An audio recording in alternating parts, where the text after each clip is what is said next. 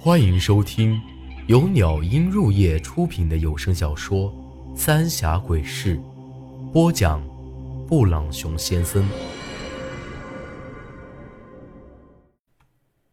第九十三集，韩半仙跑了。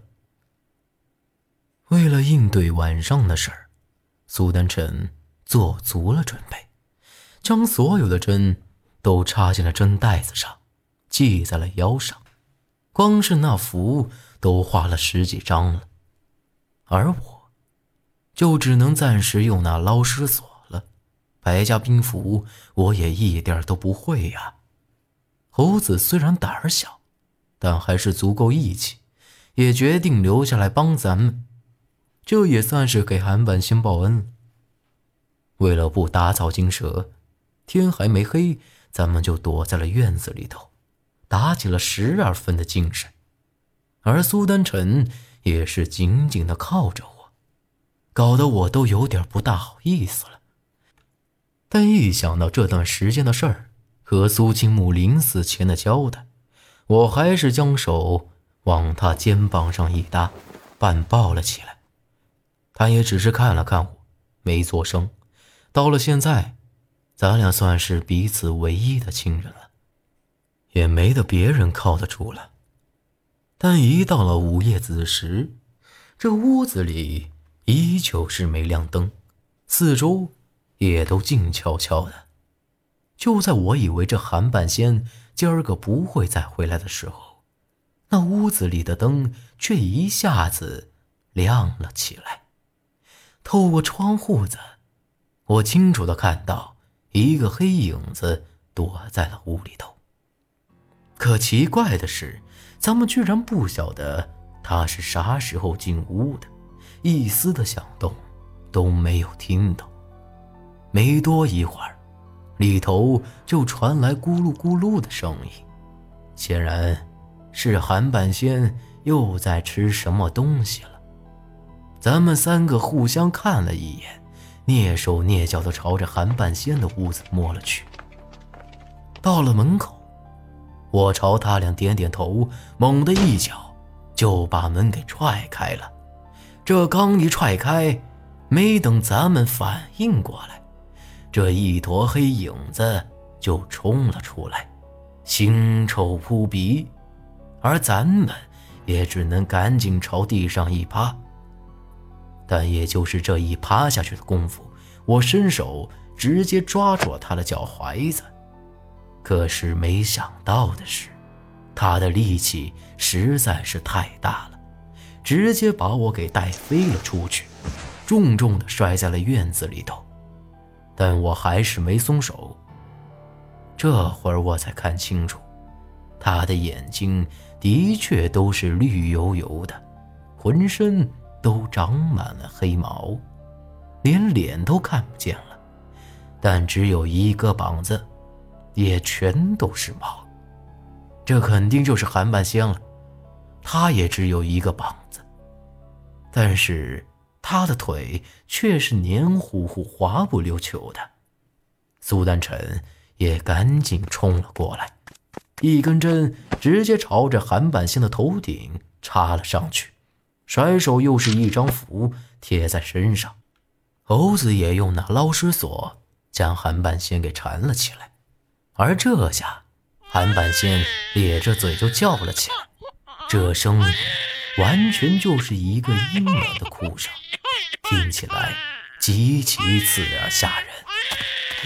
现现在怎么办啊？啊！猴子朝后退了两步，看着苏丹晨：“爷爷现在还有救，他是被啥子邪祟给控制了，你们俩按住他。”苏丹晨说完。又抽出了几根长针，但就在这时，韩半仙却没再叫了，反而是发出了一声阴森森的笑声。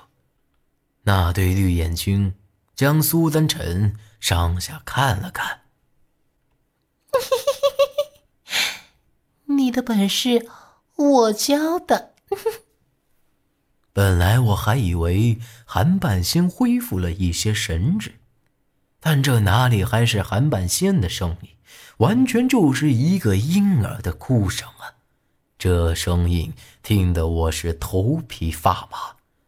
苏丹臣也不含糊，嗖嗖嗖几下，几根针就给全插在了韩半仙身上。这一下子过后，韩半仙直接倒在了地上，没了动静。咱们这才稍微松了口气，只是韩半仙依旧是这么个怪样子，只能指望苏丹臣了。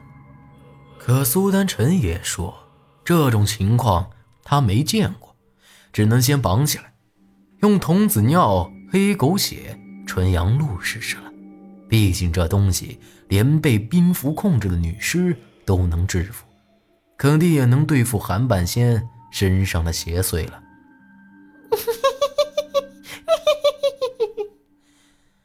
我们正准备分头行动，这韩半仙却突然又发出了那阵恐怖的笑声，身子几个扭动，那捞尸索就断成了几截，朝着我们瞪了一眼，几个跳跃就朝着外头跑了出去。也就是在这会儿，我看到院子外头有一个红影子，一晃就过去了。快追！我大喊一声，就跟着冲了出去。但没想到，咱们都这样了，他还能给跑了。跑出来，只看到韩半仙，那红影子已经不晓得到哪儿去了。眼下咱们逮住一个是一个了，只能拼命地追着韩半仙跑。韩半仙的速度很快，一跳就老远。而这动作居然和当时在那洞子里头的白四爷有些相似，难道韩半仙也是被水猴子给控制了？咱们是卯足了劲儿一阵追，但这一直追到了江边上，那韩半仙扑通一声就一头扎进了水里头。我就说爷爷每天都会回来。咱们不能这么弄了，那是和珅娘娘给他的惩罚。咱们这样也会得罪了和珅娘娘的。猴子上气不接下气的说道。苏丹臣也是气喘吁吁。猴子哥，爷爷是被邪祟附身了，不是和珅娘娘干的。看来要等到明个晚上了。不对，快回去！韩半仙不是每天都回来。是压根就没出过那屋子。我拉起苏丹臣就朝回赶。韩半仙要是被水猴子控制了，绝不会每天都回来。还有那些鱼，压根就是有人送给他吃的。难怪咱们一点动静都没听到，他却莫名其妙的出现在那屋子里头。我看到的那个红影子，一定是猴子说的那个女人了，一定是她把韩半仙养在那屋子里头，怪不得韩半仙能挣脱我的捞尸索，那绳索可是专门用来对付这些东西的，更何况还有苏丹臣的符纸和针呢，一定是那女人搞了鬼，才会让韩半仙给逃走。只是为什么他要把韩半仙给养在那屋子里头呢？咱们整个屋子都找过，压根儿也就没发现有什么不对劲儿的。那韩半仙之前到底藏在哪儿呢？难不成是那屋子里头有啥子秘密？等咱们精疲力竭的跑回去，赶紧在那屋子里头找了起来。